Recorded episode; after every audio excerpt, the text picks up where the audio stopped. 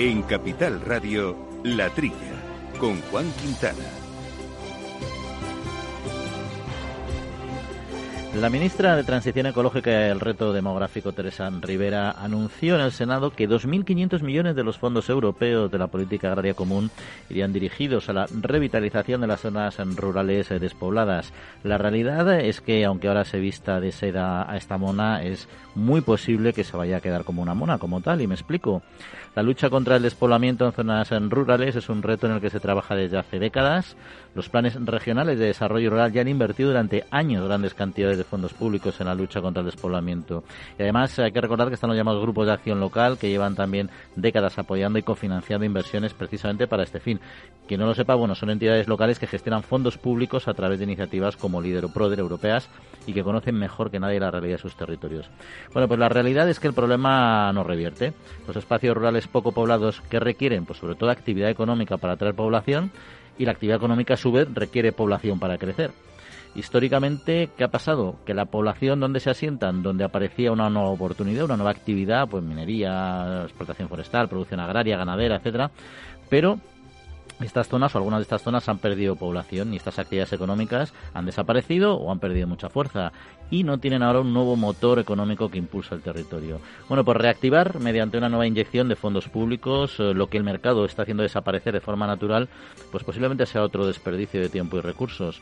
Además, hay que recordar que las infraestructuras son imprescindibles para que la gente, se asiente de forma estable en estos movimientos poblacionales. Y esto es algo muy costoso y con poco interés político cuando los beneficiarios en el corto plazo van a ser bastante escasos. Bueno, yo creo que quizás deberíamos empezar a plantearnos la realidad de que hay zonas que no pueden y quizás no deben algunas de ellas recuperar población. Es posible que la solución con menor coste de oportunidad sea potenciar en estos territorios pues planes estratégicos de conservación y mínima explotación, no digo que no se exploten, pero racionalmente y sobre todo y todo ello acompañado con una concentración administrativa en determinados territorios que hoy en día están salpicados de excesivas micropoblaciones. Muy buenos días, gente del campo, y buenos días, amigos del campo y de sus gentes. Aquí estamos otra vez en la trilla de Capital Radio para abordar muchos temas que aquí nos gustan y que nos interesan. Lo vamos a hacer con Néstor Betancor al mando de los controles técnicos, con línea Lucía Martín en el apoyo en los informativos y hoy aquí ya en la mesa con Carlos Palomar, que es el director general de EPRA, la Asociación Empresarial para la Protección de las Plantas. Carlos, muy buenos días. Buenos días, Juan. Buenos días a todos los oyentes. Y es que hemos venido hablando de la estrategia Far to Fork eh, del campo a la mesa de forma reiterada en este programa, pero es que hoy vamos a ofrecerles una visión global de lo que representa esta estrategia europea clave para nuestro sector. Vamos a hacer un análisis eh, del campo a la mesa desde una perspectiva económica, política, científica, medioambiental, en fin, social, varios aspectos. Hay que recordar que en general se trata eh, de un plan de una estrategia global eh, que, según recoge el mismo preámbulo, responde a una necesidad urgente de realizar una transición a un sistema alimentario sostenible. ¿Qué es lo que persigue? Proteger la seguridad alimentaria y la salud de los ciudadanos, eh, garantizando, eso sí, el acceso a dietas saludables, que reduzca también la huella ambiental y climática y que refuerce la resiliencia del sistema alimentario, revirtiendo la pérdida de biodiversidad. Esto es lo que dice el preámbulo del documento. De todo eso, eh, ¿qué deriva? ¿Qué puede derivar? ¿Qué previsiones? ¿Qué estudios? ¿Qué análisis están haciendo sobre sus consecuencias? Es de los que vamos a hablar en este programa. No solo con nuestro compañero de micrófono Carlos Palomar, también con otros invitados como Herman Terz, que es diputado de la Comisión en el Parlamento Europeo, con César Casado, que es responsable de comunicación de la Agencia Española de Seguridad Alimentaria y Nutrición de la ESAN, y con otra serie de personas y asuntos que iremos desbordando poco a poco. Pues con esto les recuerdo nuestro correo electrónico latrilla arroba capitalradio.es, latrilla arroba capitalradio.es eh, y nuestra cuenta de Twitter eh, arroba latrilla debates. Manteniendo la tradición, las bodegas Brovalero elaboran vinos personales con identidad propia en pleno corazón de la Mancha. De sus viñedos y de su incondicional compromiso con el medio ambiente se obtienen los mejores vinos ecológicos de gran reconocimiento internacional. Disfruta tú también de un vino ecológico excepcional con denominación de origen. Bodegas Brovalero. Accede a su tienda online en www.brovalero.com.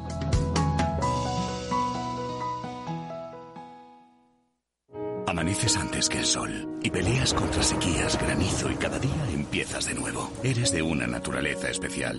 Por eso en Agroseguro hay una bonificación especial para ti. Contrata ahora tu seguro de herbáceos y consigue una bonificación del 5%. Consulta condiciones con tu mediador o en agroseguro.es. Agroseguro, más que un seguro.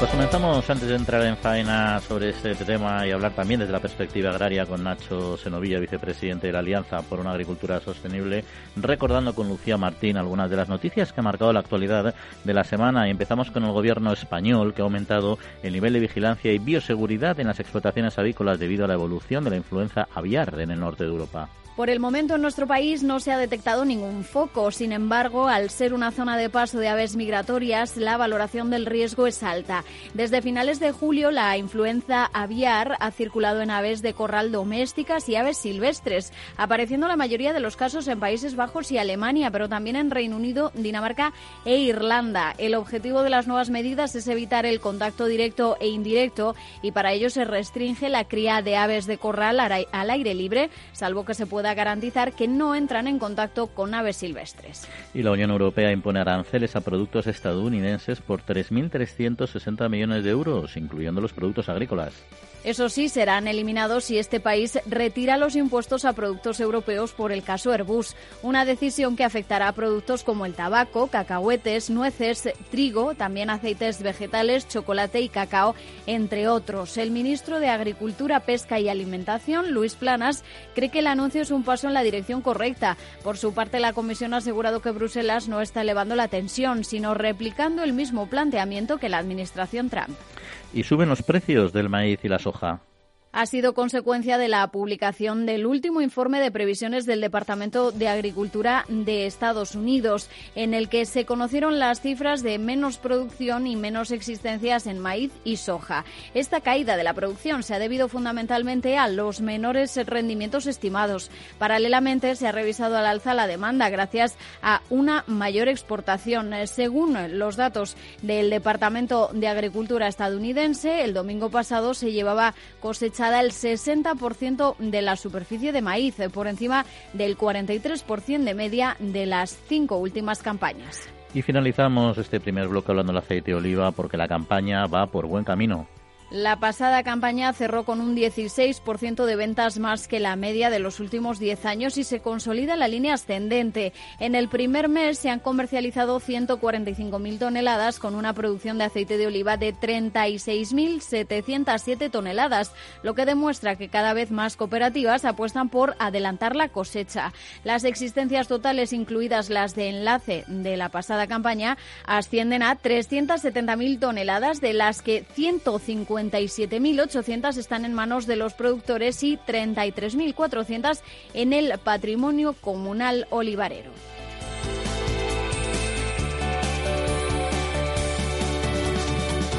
Pues hasta aquí este primer eh, resumen. Ahora ya entramos en faena a hablar de esta estrategia al campo a la mesa que en particular quiere garantizar esta producción alimentaria sostenible, solicitando a agricultores y ganaderos, pescadores también y agricultores, que transformen y adapten sus métodos de producción. Para ello, ¿qué es lo que hace? Fija, objetivos concretos. Por ejemplo, aunque llamen la atención, reducir un 50% el uso y el riesgo de los productos eh, fitosanitarios, reducir como mínimo un 20% el uso de fertilizantes, reducir un 50% las ventas de los antimicrobianos utilizados en ganadería y acuicultura y alcanzar el 25% de tierras agrícolas dedicadas a la agricultura ecológica. En fin, objetivos que podrían implicar serias limitaciones al modelo de producción sostenible actual, o así es como se afirma de distintos frentes, y de ello, como decíamos, Carlos Palomar ya le hemos presentado, le volvemos a saludar, el director general de AEPLA, nos va a aclarar algunas de las cuestiones que, eh, aquí se han planteado. Mm, bueno, para empezar, Carlos, no sé si nos puedes contar cuál es el origen de estas propuestas que hace la Comisión. Eh, bueno, no, estoy muy seguro del origen. Yo creo que obedece un marco muy general, que es eh, el Pacto Verde.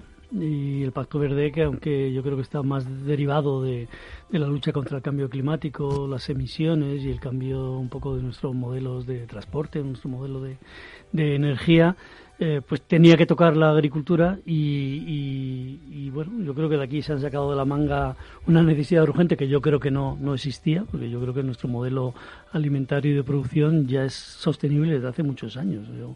ahora cuando hablemos con, con los agricultores nos, lo pueden contar. la producción y cómo la tecnología se utiliza en la producción agraria ha dado un, yo diría, un salto en los últimos 20 años que ya quisiéramos muchos urbanitas en nuestro modelo de, de vivienda, en nuestro modelo de transporte nuestro modelo de consumo. Entonces yo ahí cuestiono el tema de la urgencia, pero, entiendo que es un, es un objetivo político muy aspiracional, como se ha dicho, y que ha empezado un poco poniendo un poco la cosa desde, o construyendo desde el tejado, ¿no? Primero como los objetivos... Y le sorprendió, por tanto, el sector, entiendo, un poco, porque había, una, había ya un run-run estos últimos años. Bueno, aquí ya no, no, no sorpresas, sorpresas pocas, ¿no? Yo creo que... Eh, eh, para mí la sorpresa es eh, no, mm, no hacer un debate, digamos, eh, transparente y serio con todos los sectores eh, antes de lanzar una iniciativa como esta, la cual, como decía, se ponen los objetivos antes de hacer el estudio de impacto, que es lo que nosotros echamos más más en falta. Y el estudio de impacto lo que quiere decir es dónde estábamos, dónde estamos y hacia dónde queremos ir y qué impacto puede tener. A partir de ahí, la sociedad es muy. Y, el gobierno, la Comisión Europea, es muy. Eh, Comisión Europea, el Parlamento Europeo, es, es, muy dueño de tomar las medidas que requiera, pero. Eh, antes vamos a analizar las cosas. Y eh, evidentemente vamos a entrar en profundidad a lo largo del programa precisamente en estas consecuencias de este no análisis, ¿no? pero ¿qué aportaciones? Porque también se ha habido mm, Mm, eh, defender un poco desde muchas perspectivas también el, enfoque de, esta estrategia. ¿no? ¿Qué aportaciones eh, tiene desde vuestra perspectiva? Bueno, nosotros creemos y que, este es un camino que ya viene, viene de largo. Es que realmente eh, el reglamento 1107, del cual hemos hablado aquí muchas veces en este programa, y la directiva de uso sostenible son del 2009 ya. De, estamos hablando de hace 11 años de aplicación, ¿no? Y entonces este, este recorrido es el que tenemos que, que, que seguir y yo creo que los objetivos son mm, creo compartidos por todos, ¿no? Tener eh, un sistema productivo que impacte menos en, en, por ejemplo, la biodiversidad o que impacte menos en, eh, eh, en los recursos que utilizamos, yo creo que en eso estamos todos de acuerdo. Hacer más con menos es un objetivo que todos compartimos. La cuestión es el cómo y qué plazos nos ponemos. ¿no? Es decir, que de, en 10 años vamos a bajar el uso de fitosanitarios o los fertilizantes es como decir que bueno que para la salud de los humanos eh, le quitamos el 50 el 20% de, de su alimentación y, y el 50% de sus de sus medicinas. Vamos a estar más sanos dentro de 10 años pues yo ahí me lo, me, lo pienso no o sea que los objetivos los compartimos. Y luego el, sector en general lo, ha puesto en cuestión, lo ha dudado. Eh, se ha hablado precisamente de las consecuencias negativas eh, eh, que puede tener en función de determinadas propuestas de esta estrategia. ¿Cuáles serían y qué impactos son los que más podrían perjudicar no solo al sector agrario, sino también al, al alimentario y, por lo tanto, al consumidor? Pues como decía antes, no tenemos un estudio de impacto realizado en Europa. Se va a hacer, por lo visto, en los próximos dos años.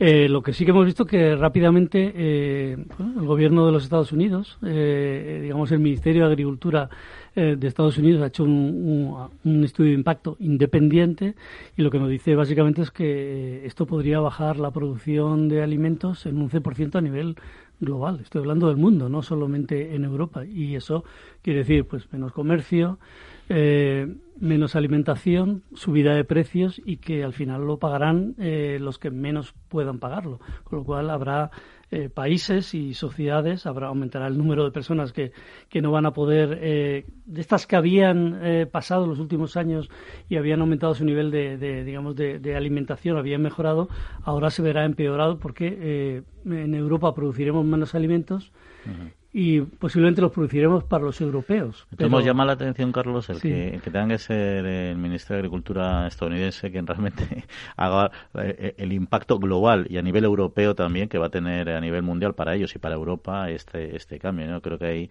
la Comisión ha estado un poco un poco lenta, ¿no? Porque al final, eh, evidentemente, si no tienes un análisis de impacto es difícil tomar, aunque en Europa ya sabemos que se toman con bastante regularidad, ¿no? Pero bueno, eh, de todos modos, eh, yo no sé si todo este proceso su asociación se ha podido reunir con legisladores europeos para trasladarles la preocupación, es decir, se han contado con, con el sector realmente, en este caso con el, con el vuestro, para, para este planteamiento.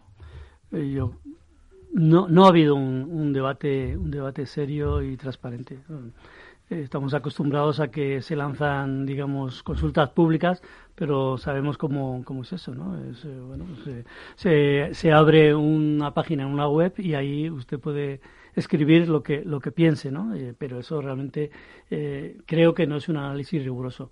Ahora estamos en ello, estamos hablando con eurodiputados, estamos hablando con el gobierno español, estamos planteando eh, la necesidad de que, primero, eh, como país, eh, no se diga o no se aplique el, bueno, un café para todos, ¿no? España que ha hecho un, desarrollo y ha hecho un avance tremendo en la producción sostenible de alimentos, precisamente porque somos un país exportador de frutas, hortalizas, etcétera, eh, tiene mucho de los deberes ya hechos. Entonces, eh, esto, estos objetivos, aparentemente del 50% de reducción o, del 20% de los fertilizantes, va a ser para todos, o el que ya había alcanzado un nivel satisfactorio tiene que hacerlo. Voy a poner un ejemplo un poco, no sé si es demagógico o populista, pero vamos a ver, si yo tengo sobrepeso, eh, la sostenibilidad es, yo tengo 90 kilos, no, tiene usted que dar en 70. Entonces, eh, me dicen que yo tengo que reducir ahora mi peso otro 50% y quedarme en 25, ¿no? Estaría, estaría desnutrido, estaría fatal, ¿no?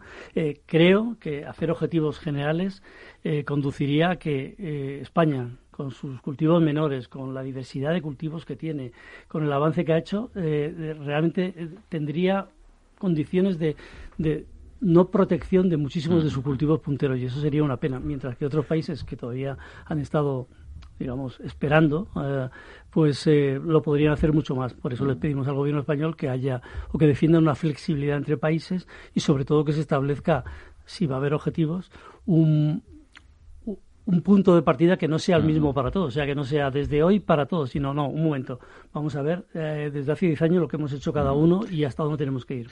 Pues vamos a precisamente hablar en unos instantes con un eurodiputado también a ver cuál es el enfoque que se le da de las instituciones eh, europeas. Solo tú y los que están a tu lado conocéis el día a día del trabajo en el campo. Por eso en CaixaBank estamos contigo siempre. Ahora es el momento de seguir invirtiendo y transformar el sector. Y para ello contamos con soluciones de financiación pensadas para dar respuesta a tus proyectos, sean cuales sean. Solicítalas en tu oficina o a través de CaixaBank Now. Agrobank, pasión por el mundo agro.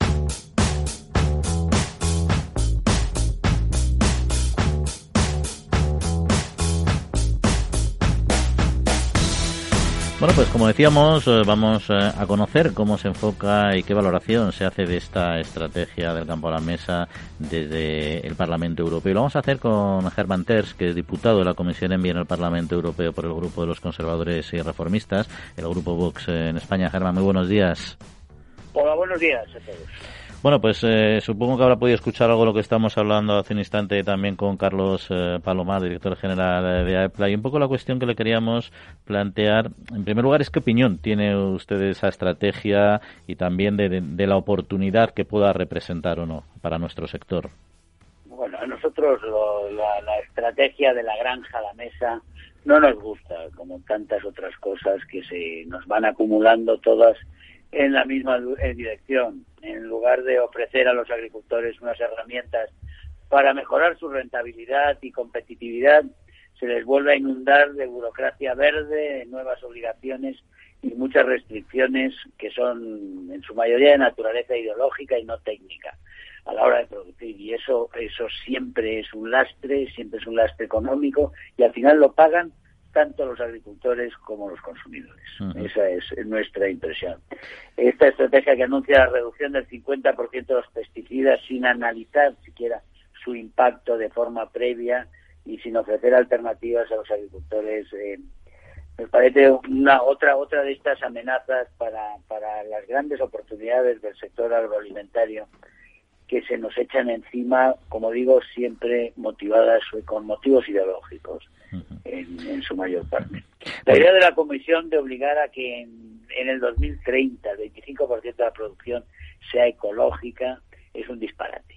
Es un atentado a la ley de la oferta y la demanda y, y como digo, acaba siempre acaban siempre pagando los mismos, los dos, los dos extremos. Acaba pagando, acaba pagando el agricultor, el productor y acaba pagando también el consumidor.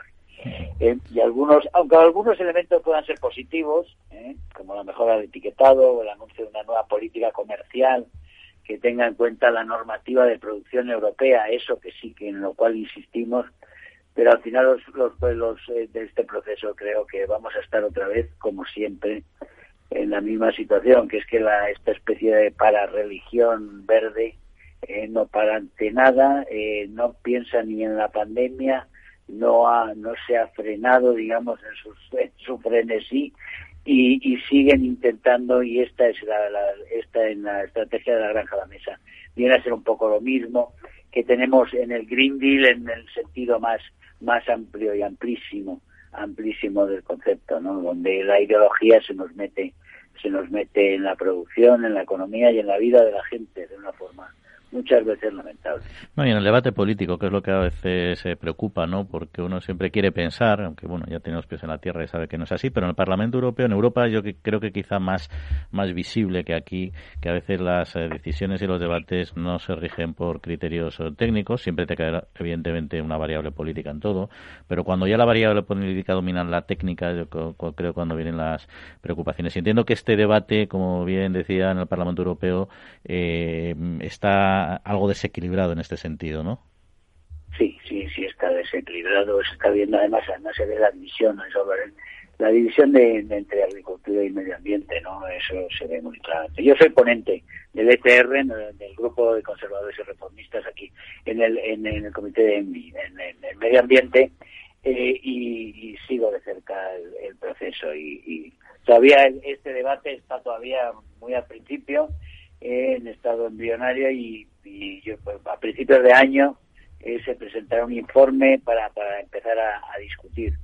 Eh, pero pero esa, esa diferencia de la que hablo de entre, entre las comisiones de Agricultura y la Comisión de Medio Ambiente, esa, esa se, se nota mucho y se nota mucho porque en la Comisión de Medio Ambiente realmente hay una sobredosis ideológica eh, enorme. O sea, y la presión de los más radicales entre los ecologistas sobre los partidos mayoritarios, es decir, sobre lo que nosotros llamamos el centrismo socialdemócrata, eh, y sobre Partido Popular, socialistas y Renew, que son ciudadanos, es, es enorme. Todos ellos tienen ya un discurso que es prácticamente homologable al de, al de los verdes, eh, con, con excepciones, por supuesto, pero es así. Lo lamentable es que la reforma de la PAC ha puesto en evidencia el sesgo cada vez más ideológico de, de mm. todo el Parlamento Europeo eh, y en su peor, en la peor acepción del término ecologista, ¿no? Eh, quiero recordar que en el Parlamento, con el apoyo del PSOE y el PP y Ciudadanos, como decía, eh, estos han apoyado un mínimo del 30% para ecoesquemas en el primer pilar de la nueva PAC. estamos, estamos mal, estamos mal porque, como digo, siempre, siempre se cede hacia el mismo lado. La estrategia de la granja de la mesa va a volver a evidenciar esa, esa, esa división, esa división entre las, entre las comisiones y, y entre una mayoría que apuesta por convertir Europa en, en lo que nosotros llamamos un museo de la agricultura, con, con escasa o nula actividad productiva, ¿eh? y en las que y en, los otros los que somos nosotros los que somos realmente en este momento por desgracia una una minoría que creemos que con los agricultores con los agricultores de toda Europa por cierto que creemos que la mejor forma de proteger el medio ambiente pasa por tener un medio rural vivo y dinámico en el que la, agricultura sea rentable sea una, sean economías rentables y mantengan mantengan a la población allí, incluso, incluso reactiven zonas, que es el ideal que nosotros propugnamos, reactiven zonas que han sido abandonadas. Pues ahí está otro otro gran debate, sin duda, el de la recuperación de la población, que lo vamos a tener que dejar para, para otra ocasión. Germán Terz, diputado de la Comisión eh, del Parlamento Europeo de ENVI, precisamente por el Grupo Vos. Muchas gracias por atender nuestra pues llamada. Nada, un saludo, un saludo cordial y como digo, eh, son muchos temas, desde el glifosato hasta tantos otros que habría que tratar, mm. pero los cuales lo que acabamos de decir es, es realmente lo que está pasando y hay que, hay que presionar realmente a los grandes partidos para que, para que se liberen de ese secuestro ideológico que sufrimos al final todos. Pues seguiremos, seguiremos. Por supuesto, consumidores y productores. Seguiremos hablando de ello. Muchas gracias. un abrazo, un saludo. un saludo. Amaneces antes que el sol y peleas contra sequías, granizo y cada día empiezas de nuevo. Eres de una naturaleza especial. Por eso en Agroseguro hay una bonificación especial para ti. Contrata ahora tu seguro de herbacios y consigue una bonificación del 5%. Consulta condiciones con tu mediador o en agroseguro.es. Agroseguro, más que un seguro.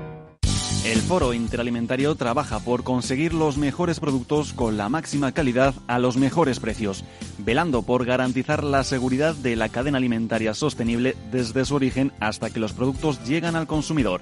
Para ello cuenta con el compromiso de las empresas que lo integran, que apuestan por la seguridad, la calidad, la investigación, la innovación y la justa retribución de todos los agentes de la cadena.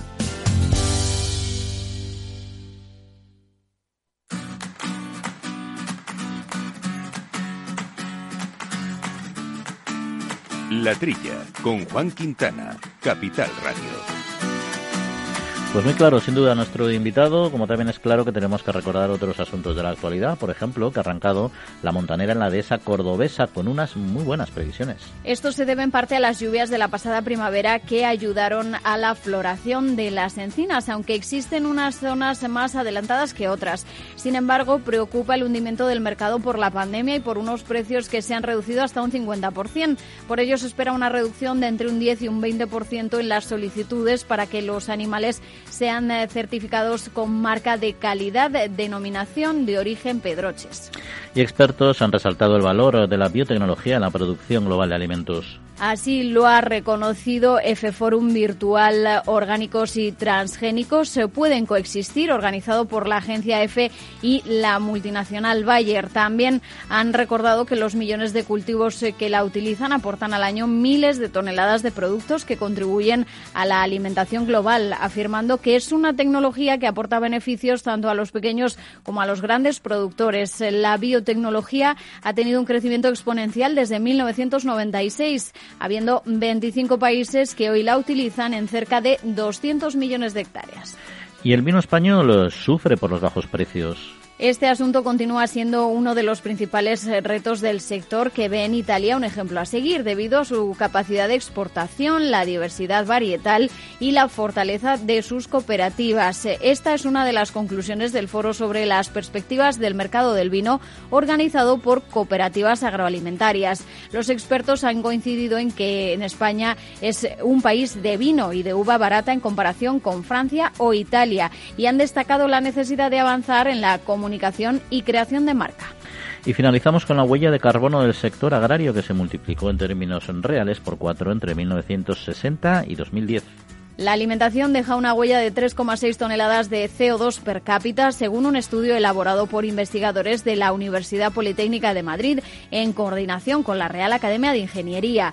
Los resultados muestran que la total la huella total de carbono en la alimentación en España pasó de 1,5 a 3,6 toneladas de dióxido de carbono en estos 50 años. Los investigadores han contabilizado las emisiones generadas en campos de cultivo y granjas, pero también durante la fabricación de fertilizantes la generación de electricidad, la producción de materias primas importadas para piensos y la gestión de residuos. Hay que recordar que el 81% de las emisiones derivadas de la producción de alimentos está asociado a alimentos de origen animal.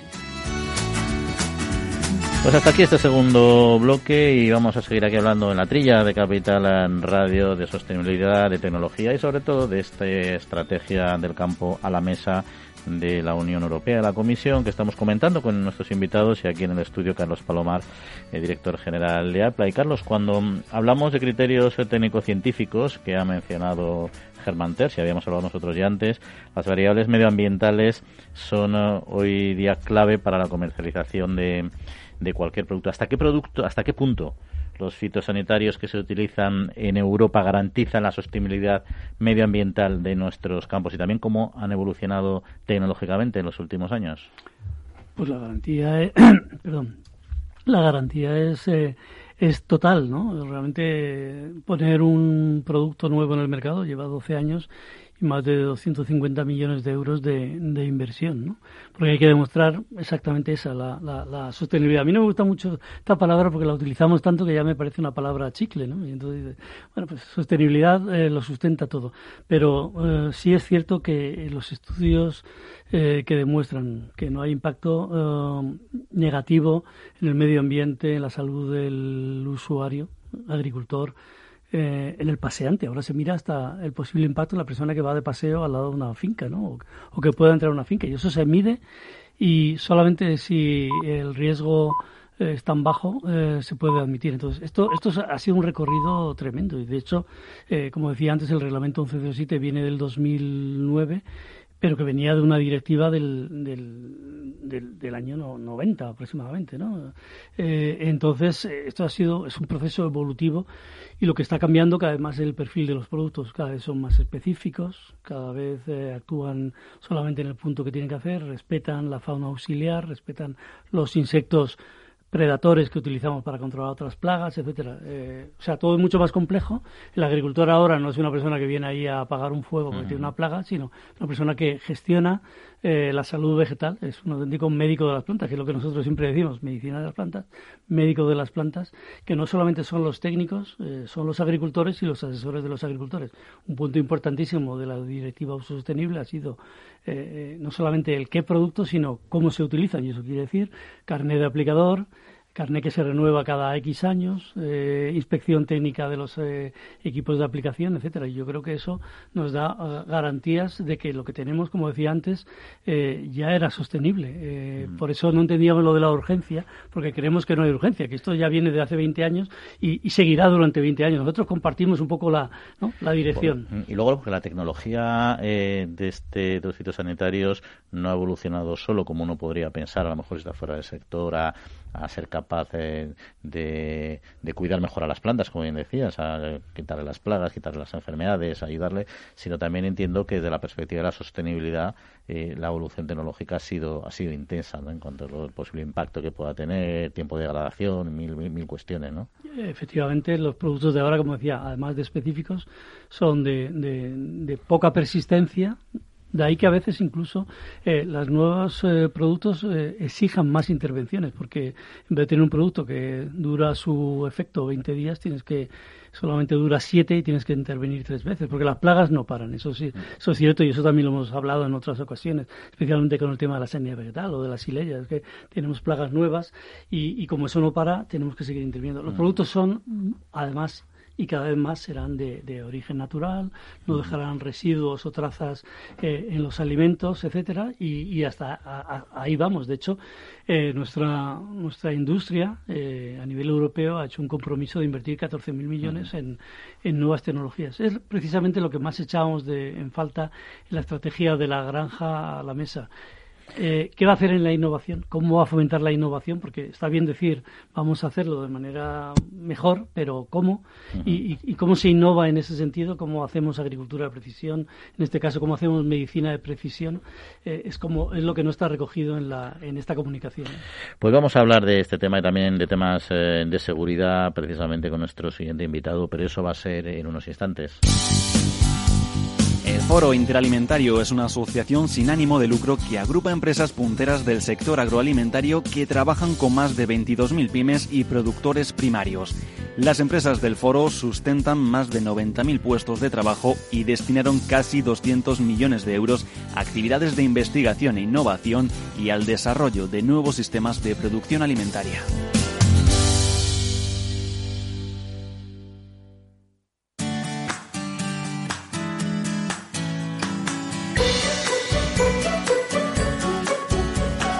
Pues una entidad de referencia en lo que es el consumo, en lo que es en la seguridad del consumo, en general alimentario en particular, es nuestra Agencia Española de Seguridad Alimentaria y Nutrición, AESAN, y César Casado es su responsable de comunicación. César, muy buenos días. Hola, buenos días, Juan. Bueno, estamos aquí hablando, como habrás podido escuchar, de toda esta estrategia de, campo a la mesa de Farm to Fork. Y esta estrategia indica, eh, bueno, mm, que se basa en una demanda, o parece parece uno entender que es una demanda de los consumidores para un cambio eh, de alimentación. Pero eh, yo no sé si eso es real o no y, sobre todo, si es seguro el sistema que hemos conocido en los últimos años, que estamos disfrutando, y ese sistema que tenemos, si es seguro desde una perspectiva de seguridad y salud. Sí, desde luego el sistema que tenemos actualmente en vigor en España y bueno en toda la Unión Europea es un, sistema que funciona bien, que realmente asegura que los alimentos que se ponen en el mercado para los consumidores son seguros, eh, pero realmente las bases y realmente mm, bueno la estructura básica de lo que sería este sistema fue establecida pues a nivel europeo hace más de 20 años y por lo tanto bueno pues a día de hoy hay otros objetivos. Eh, se busca pues no solo que esos alimentos sean seguros, que consigamos, bueno, que, que, los ciudadanos pues tengan eh, una buena calidad de vida, ningún tipo de repercusión en su salud, sino todo lo contrario, que sean alimentos con buena calidad nutricional, porque se busca no solo esto, sino que también pues vayamos hacia sistemas eh, alimentarios sostenibles, ¿no? Y es por eso por lo que nace la nueva estrategia de la granja a la mesa presentada por la Comisión y que tiene el visto bueno también del Consejo de la Unión Europea y bueno del Parlamento. Pero un poco en función de la, de la relación que puedan tener desde su organismo con el Consejo de Consumidores y Usuarios, que forma parte del Ministerio de Consumo, eh, ha, sido ha, habido una demanda por parte de los eh, eh, consumidores. Es decir, ¿cuál es la percepción de los consumidores sobre nuestro modelo actual y sobre la necesidad de cambio? Bueno, eso es un tema muy curioso porque, bueno, evidentemente la percepción que tiene el consumidor no siempre es la ajustada a la realidad y, realmente si tomamos en cuenta los últimos datos que tenemos incluso a nivel europeo del año pasado, del 2019, pues eh, efectivamente los consumidores europeos, en este caso, en el caso de los residuos de, de, productos fitosanitarios, consideraban que era uno de los principales riesgos que estaban asociados realmente al consumo de alimentos. ¿no? Hasta un 65% lo identificaba así en Europa y en España pues incluso mayor, ¿no? Un 70% de los encuestados consideraban que esto realmente era un riesgo eh, en los alimentos, cuando en realidad tenemos que decir que eh, hoy en día con los datos que tenemos y con el sistema que tenemos de control del uso de fitosanitarios, pues eh, este riesgo percibido no es real, ¿no? tenemos que decir que más de 80.000 alimentos se analizan en, en Europa cada año y el porcentaje de cumplimiento de los estándares de seguridad es muy alto, superando el 95% de los alimentos muestreados, con lo cual existe una desconexión entre lo que el consumidor percibe como riesgo y lo que realmente constituye un riesgo. Sí, porque ahí, ahí hay un, un, un sistema de control, que son los límites máximos de residuos, los LMRs, que los oyentes de este programa habrán oído hablar de ellos, este límite comercial, ¿no? Que, que garantiza y que, y que realmente yo creo que tiene un margen de, de tolerancia tan grande que es difícil eh, pensar que pueda haber eh, eh, productos que superen estos límites en nuestro en nuestro mercado ¿no? yo no hablo de los que entran en frontera que eso es otro debate que tenemos a veces no de lo que entra de fuera y lo que no entra de fuera en función de, las autorizaciones no pero estos límites máximos de residuos en principio entendemos que es una herramienta o un sistema de control suficiente no Sí, los límites máximos es la herramienta que desde hace más de 50 años se utiliza en la Unión Europea y en España para controlar el uso de productos fitosanitarios para asegurar que finalmente el alimento que llega al consumidor no produce ningún tipo de repercusión negativa sobre su salud, ni a corto ni a largo plazo. Y en ese sentido es un sistema de éxito que, como he comentado antes, eh, más del 95% de los alimentos que están en el mercado, y esto incluye también a los importados, eh, cumplen con esos estándares de seguridad. O sea, no, eh, no es completamente seguro su consumo y incluso en muchos casos, como comentabas, con una existiendo un margen de seguridad amplio entre lo que es este límite y esa concentración a partir de la cual podrían aparecer algún tipo de efecto perjudicial, con lo cual es un sistema de confianza y, de éxito. Entonces, Sara Casado, responsable de comunicación de la Agencia Española de Seguridad Alimentaria y Nutrición, pues muchas gracias por darnos estas explicaciones y que pase muy buena semana. Un saludo. Un saludo, gracias. Manteniendo la tradición, las bodegas Brovalero elaboran vinos personales con identidad propia en pleno corazón de la Mancha. De sus viñedos y de su incondicional compromiso con el medio ambiente se obtienen los mejores vinos ecológicos de gran reconocimiento internacional. Disfruta tú también de un vino ecológico excepcional con denominación de origen. Bodegas Brovalero. Accede a su tienda online en www.brovalero.com.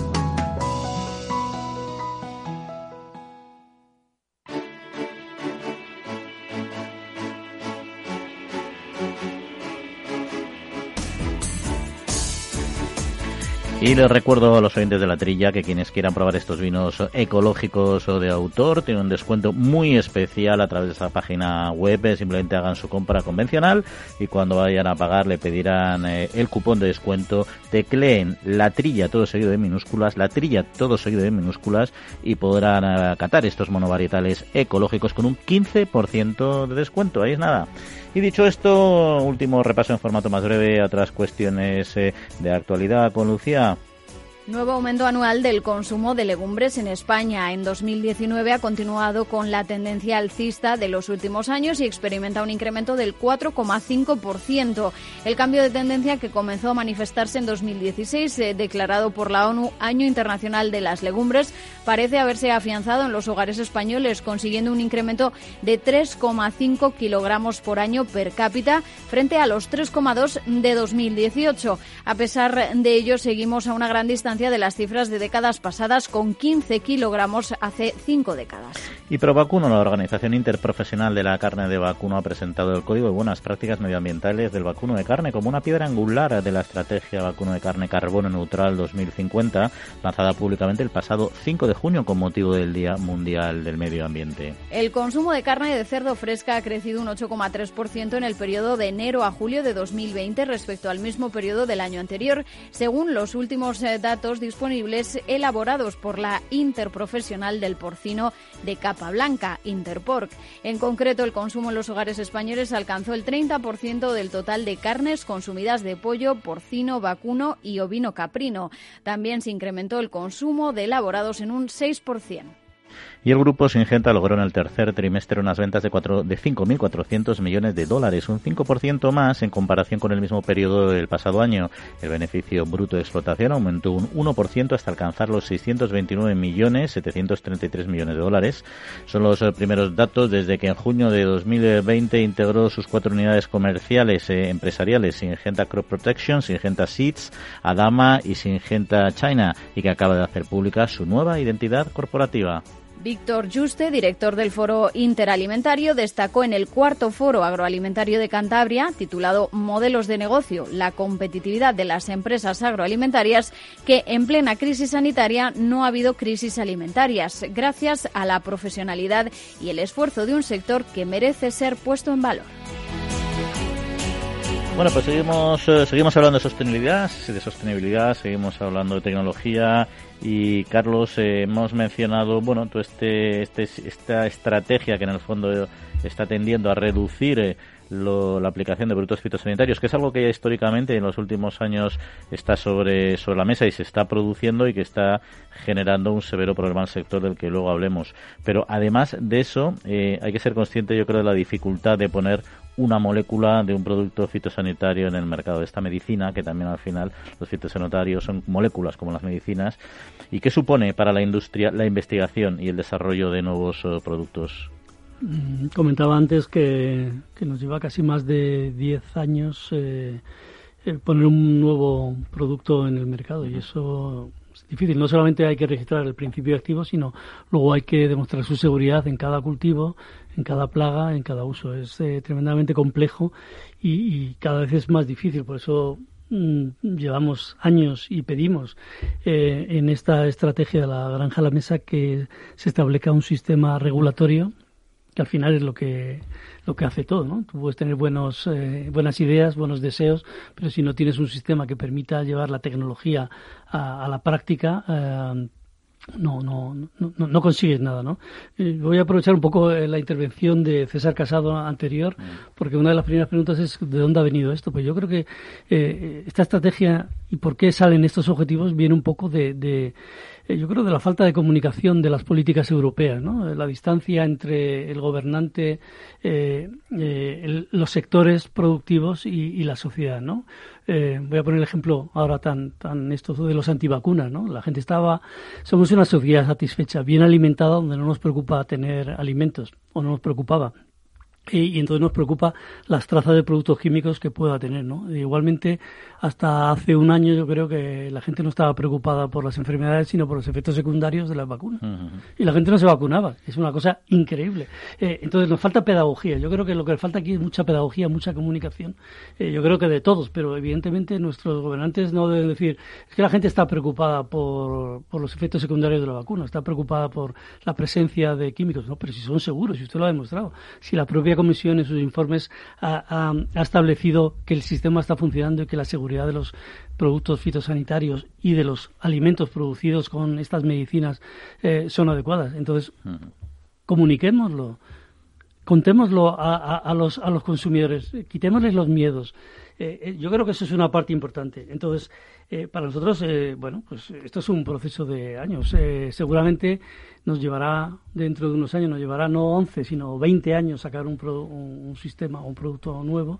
Nos va a costar mucho, nos va a costar mucho dinero, pero bueno, mientras sea seguro y podamos demostrarlo y el sistema nos permita trasladarlo al productor y de ahí al consumidor, pues es, es el reto que, asumimos, eso, eso está clarísimo. Lo que pasa es que al final eh, el agricultor, digamos, es un, tiene el, impacto directo de, este, de esta reducción de estos sistemas de control y eliminación de productos fitosanitarios, porque al final, eh, precisamente por esta complejidad eh, de, poner productos en el mercado y se están eliminando a mucha más velocidad del mercado de los que son capaces de producir la industria, genera una cierta indefensión porque al final los, los, productos del campo los tienes que utilizar y además de manera diversa porque si no genera resistencias, etcétera, entre otros muchos aspectos, ¿no?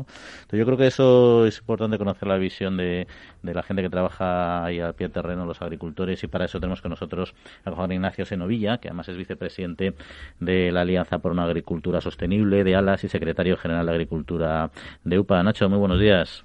Hola, buenos días.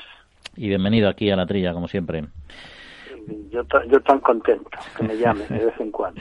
Ahí está. Bueno, ¿qué, qué, papel ha jugado eh, el agricultor? Estamos hablando de la estrategia del campo a la mesa, ¿no? ¿Cuál es el papel que ha jugado el agricultor y el ganadero en este, en este proceso, en esta estrategia, si es que ha jugado alguno?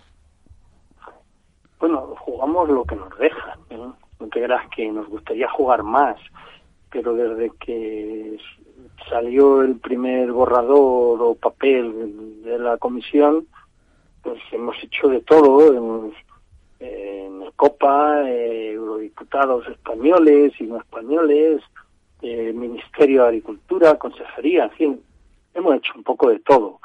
Mm, ¿Se va a tener en cuenta todo lo que estamos haciendo? Pues no lo sé, pero vamos, de momento ahí estamos, dando toda la guerra que podemos, creemos que es un tema que nos va a perjudicar muchísimo, y además creo que no se ha hecho pues un trabajo previo que es las consecuencias que puede tener esto en, si al final sale. Y, claro pues sin hacer ese trabajo hemos visto algo que han hecho los americanos pero en Europa creemos que, que no lo ha hecho y, y cuando lo haga y si es que lo hace y si es que tenemos tiempo de hacerlo hasta que esto se ponga en marcha pues a lo mejor nos vamos a asustar todos, sobre todo ellos, los que lo están proponiendo. Y Alas, por ejemplo, que es una alianza por una agricultura sostenible, eh, ¿qué visión tiene desde esta perspectiva eh, medioambiental, que en el fondo es la que están sobre todo defendiendo desde la Comisión? Pues yo diría que tiene la misma visión que el sector en conjunto. Tú piensas que ALA le componemos, es una plataforma compuesta por las organizaciones agrarias y las cooperativas y todos los agentes eh, que están aquí metidos, que tenemos algo que decir en el campo, unos de una manera y otro de otra, ¿no?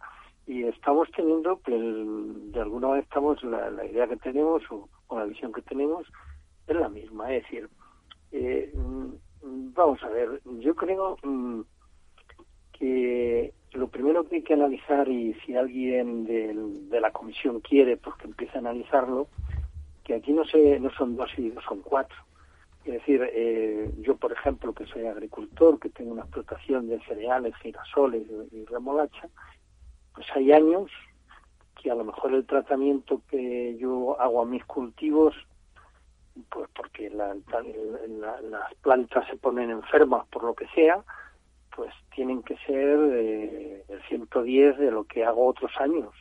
Y otros años a lo mejor, mira, por ejemplo, eh, hace dos años prácticamente yo haría un 30% de los tratamientos que normalmente hago.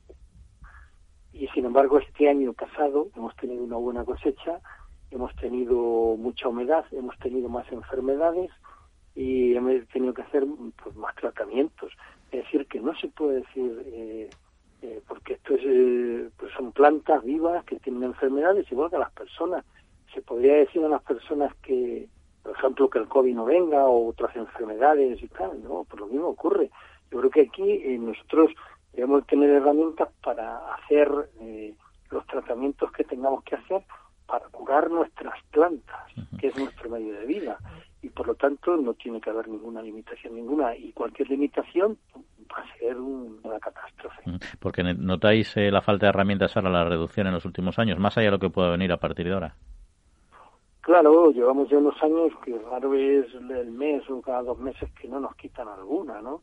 Y, bueno, algunas, yo diría, muchas nos han quitado en estos últimos años herramientas además que no han sido sustituidas por, por nada y, y nos estamos viendo, por ejemplo, pongo un ejemplo clarísimo para demostrar con qué facilidad se hacen las cosas en Europa sin analizar los resultados. El tema del tratamiento a la semilla de remolacha de los nicotinoides. Eh, nosotros llevamos dos años desde que se, desde que se eliminaron, desde que se prohibieron, eh, llevamos dos años pidiendo pues un, un, estado de una excepción que nos dejen y el ministerio está colaborando y, y, lo están dejando. Pero en Francia, Francia que no lo han hecho, Francia es el número uno en Europa y, me parece que es el segundo en producción de azúcar de remolacha. Este año, por ejemplo, han tenido que hacer otros tratamientos mucho más perjudiciales para el medio ambiente, que ya estaban incluso prohibidos en Francia, y no tienen cosecha de remolacha. Entonces, bueno, los propios franceses están dando cuenta que fue un error quitar esa herramienta, ¿no? Eh, que una herramienta que además, según los científicos y según todos los informes, no tenía ningún problema las abejas eh, con la remolacha, ¿no? Mm. Entonces lo pongo como ejemplo porque está ahí. Francia no tiene este año prácticamente cosecha de remolacha. Nosotros afortunadamente sí, porque hemos pedido la excepción un año más y, y eso es, es pues una cosa que nos tendría que servir que cuando se elimina algo, mm, más bien con una visión política, eh, se deberían de hacer uno, un trabajo previo con los resultados que va a tener. Y Nacho, eh, nosotros que, que utilizamos para producir creemos que están supervisadas y que creemos que no hacemos daño a nadie, todo lo contrario, lo que hacemos es curar, vuelvo a decirlo, curar las enfermedades que tiene nuestros cultivos y porque queremos producir el máximo. Y un último tema que quería saber eh, tu opinión, el objetivo de que el 25% de la agricultura llegue a ser eh, ecológica, ¿es un asunto que os preocupa al sector? Mm, yo, fíjate, Juan, más bien parece un chiste. Es decir, eh, la agricultura ecológica, bueno, podría decir cosas de ella, pero está claro de que tiene un mercado muy limitado, porque tiene que tener, para que sea rentable, pues el consumidor tiene que, que tener un, comprar el kilo de la barra de pan, la leche y tal, a unos precios que creo que en este momento no se lo puede no se lo puede permitir nadie. Y además yo soy, estoy convencido que eso significaría, si eso se llegase a dar algún día, que yo no me lo creo porque me parece que parece un chiste decir que el 25% de la agricultura de Europa vaya a ser en unos años eh, ecológica, eh, significaría mm, que eh, algo estaría fallando, otros países, otros tendrían que alimentar a, las personas, tendrían que alimentar a Europa, porque eso no significa alimentación, es decir, es verdad que se habla muy bien, que, hay un, un pequeño mercado para ello, pero hoy día yo creo que todos sabemos que nos gusta comer como mínimo tres veces al día, algunos dicen que hasta cinco veces al día, y eso nada más se hace con una agricultura competitiva que mm, cuide muy mucho el medio ambiente, la biodiversidad. Creo que nosotros en, España y en Europa lo estamos haciendo. Y, y desde luego, vamos, tal como va eh, el tema y tal por lo que dicen los expertos, eh, se necesita se necesita mucha más producción de alimentos de lo que estamos produciendo de aquí a 20 años. Muy bien, eh, Nacho Senovilla, eh, vicepresidente de ALAS de la Alianza por una Agricultura Sostenible, secretario general de UPA. Pues como siempre, muy bien, muy contento de tenerte aquí en el programa, escuchar tu opinión y veremos qué pasa con toda esta estrategia, en qué, en qué se transforma y esperemos que en algunas cosas no evolucione tal cual está escrita ahora porque sería un pequeño problema para el sector. Pues gracias como siempre y hasta otra ocasión. Pues gracias a vosotros y bueno, para cuando queráis. Bueno, Carlos, pues interesante, bueno, por otra parte, una posición natural, pero bueno, él tiene esta doble vertiente, mm, sostenibilidad de eh, producción, y bueno, ha comentado asuntos interesantes, la falta de herramientas que le habíamos anticipado, ¿no? Pero no sé si quiere destacar algo o matizar algo sobre lo que haya podido decir. Eh, hombre, sobre, ha mencionado un caso tremendamente paradójico, que es una muestra de cuando se toman decisiones frívolas o ideológicas, como decía el eurodiputado, ¿no? Es eh, sustituir un tratamiento de semillas, que es un tratamiento de precisión, que es casi como una vacuna, ¿no? Es la propia semilla la que lleva el tratamiento de las enfermedades y los insecticidas y tienes dos o tres meses que no tienes que intervenir, con lo cual, imagínate, y en vez de, eh, si solamente tratas un granito, eh, no tienes que tratar toda la parcela, con lo que eso conlleva de impacto.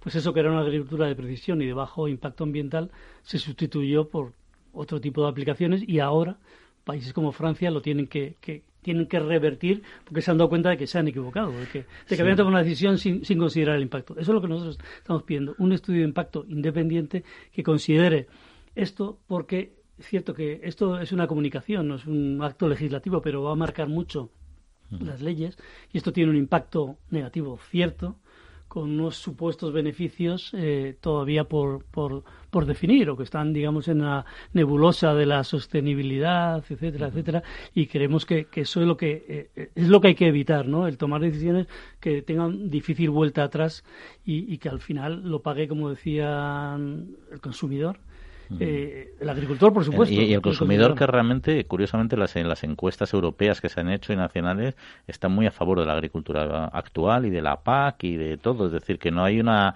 no hay una revolución. Bueno, por supuesto, hay mucho público, mucho consumidor que busca una agricultura ecológica que es perfectamente compatible en la escala que define el mercado. Lo malo aquí es cuando intentamos alterar el mercado y establecer escalas que no son que no son naturales, ¿no? Porque es cuando se producen los desequilibrios en muchos aspectos, ¿no? O sea que es una cosa llamativa, ¿no? El movimiento aquí, pero realmente la, la población no, lo, no, no, no asocia tampoco o sea, no hace una crítica al, al, sector agrario desde una perspectiva tampoco medioambiental a nivel global. Luego hay temas puntuales, bueno, pues como decías tú, algunos casos que se debaten. La población vota con su con su poder adquisitivo y su cesta de la compra. Y compra. Y confía. y, confía. en que hay unas, unas organizaciones por, lo tanto, no hay quien poner un solo modelo, como puede ser el ecológico, que tiene los ecológicos también utilizan productos fitosanitarios, eh, de otro origen, natural, lo que quieras decir, o de origen mineral, pero, pero utiliza también muchos productos. Y, lo que pasa es que no hay que contar milongas a la gente. La gente tiene que saber, y por eso decíamos lo de la pedagogía, lo que está consumiendo realmente y, y eliminar mitos ahí, porque en el fondo si dices todos son ecológicos, se producirá la misma comida con más suelo, con más agua, hará falta más fertilizantes. A lo mejor son de origen animal, pero harán falta más fertilizantes y con más coste. Y muchas explotaciones desaparecerán. Y yo creo que no hay sostenibilidad si no hay rentabilidad del agricultor. Como decía Nacho Senovilla, tiene que ser competitivo y tiene que tener opciones, soluciones. Y dentro de la medicina de las plantas, las que estamos hablando, que no me dejen solo con la moxicilina, que me dejen eh, la, de la otitis, la de la de la del pulmón, que sean distintos, que pueda rotar. Luego te deja hacer efecto como persona, pues exactamente lo mismo y ahora de la granja a la mesa me dice que además tengo que utilizar solo los antibióticos un día un día de cada dos, cosa que eh, es imposible. Mm. Sabemos que te tienes que tomar todos los días y tres veces. Oye, nos queda, Carlos, un par de minutitos, pero quería una última pregunta rápida. Es un poco conocer cuáles son los compromisos del sector eh, a futuro también, a 2000, al 2030 creo que los habéis fijado, ¿no? Eh, sí, nosotros hemos dicho que a 10 años vista tenemos, eh, o sea, que consideramos que la dirección está marcada, que es hacer una agricultura sostenible. Creemos que ya lo es, pero siempre se puede mejorar. Creemos que eh, la innovación, nuevos productos, eh, pues en Europa, como decíamos antes, hay un compromiso de invertir 14.000 millones de euros en 10 años. Estamos hablando de 1.400 millones al año en nuevos productos. Nuevos productos que responderán a este objetivo que creo que tenemos todos común. 4.000 de ellos, de esos millones, serán directamente para productos, lo que llamamos biosoluciones. Eh, soluciones de, digamos, de origen natural o que, o, que, o que no son de la química clásica. Eh, también estamos planteando en 10 años eh, la formación de un millón de agricultores eh, eh, a lo mejor decimos que, pocos son, pero es que realmente los agricultores son muy pocos en la población europea. Y finalmente una cosa que, que, tenemos, eh, que aquí ya lo tenemos, es la economía circular, el reciclado de nuestros envases, que en España funciona desde el 2002. Antes de que los urbanitas supiéramos lo que era el contenedor amarillo, ya los agricultores llevaban sus envases vacíos y, estos iban al reciclado de, plástico. O sea que, ahí estamos. Bueno, pues Carlos, se nos acaba el programa, muy interesante, agradecemos que nos hayas acompañado. Siempre falta tiempo. Siempre falta tiempo, muchos temas hay que nos quedan en el tintero. Pero muy bien acompañado, muchísimas gracias. Agradeceros a vosotros, también a Néstor Betancor en Controles Técnicos, a Lucia Martín en Informativo. Nosotros volvemos a estar con ustedes una semanita aquí, en la trilla de Capital Radio. Un saludo y que disfruten.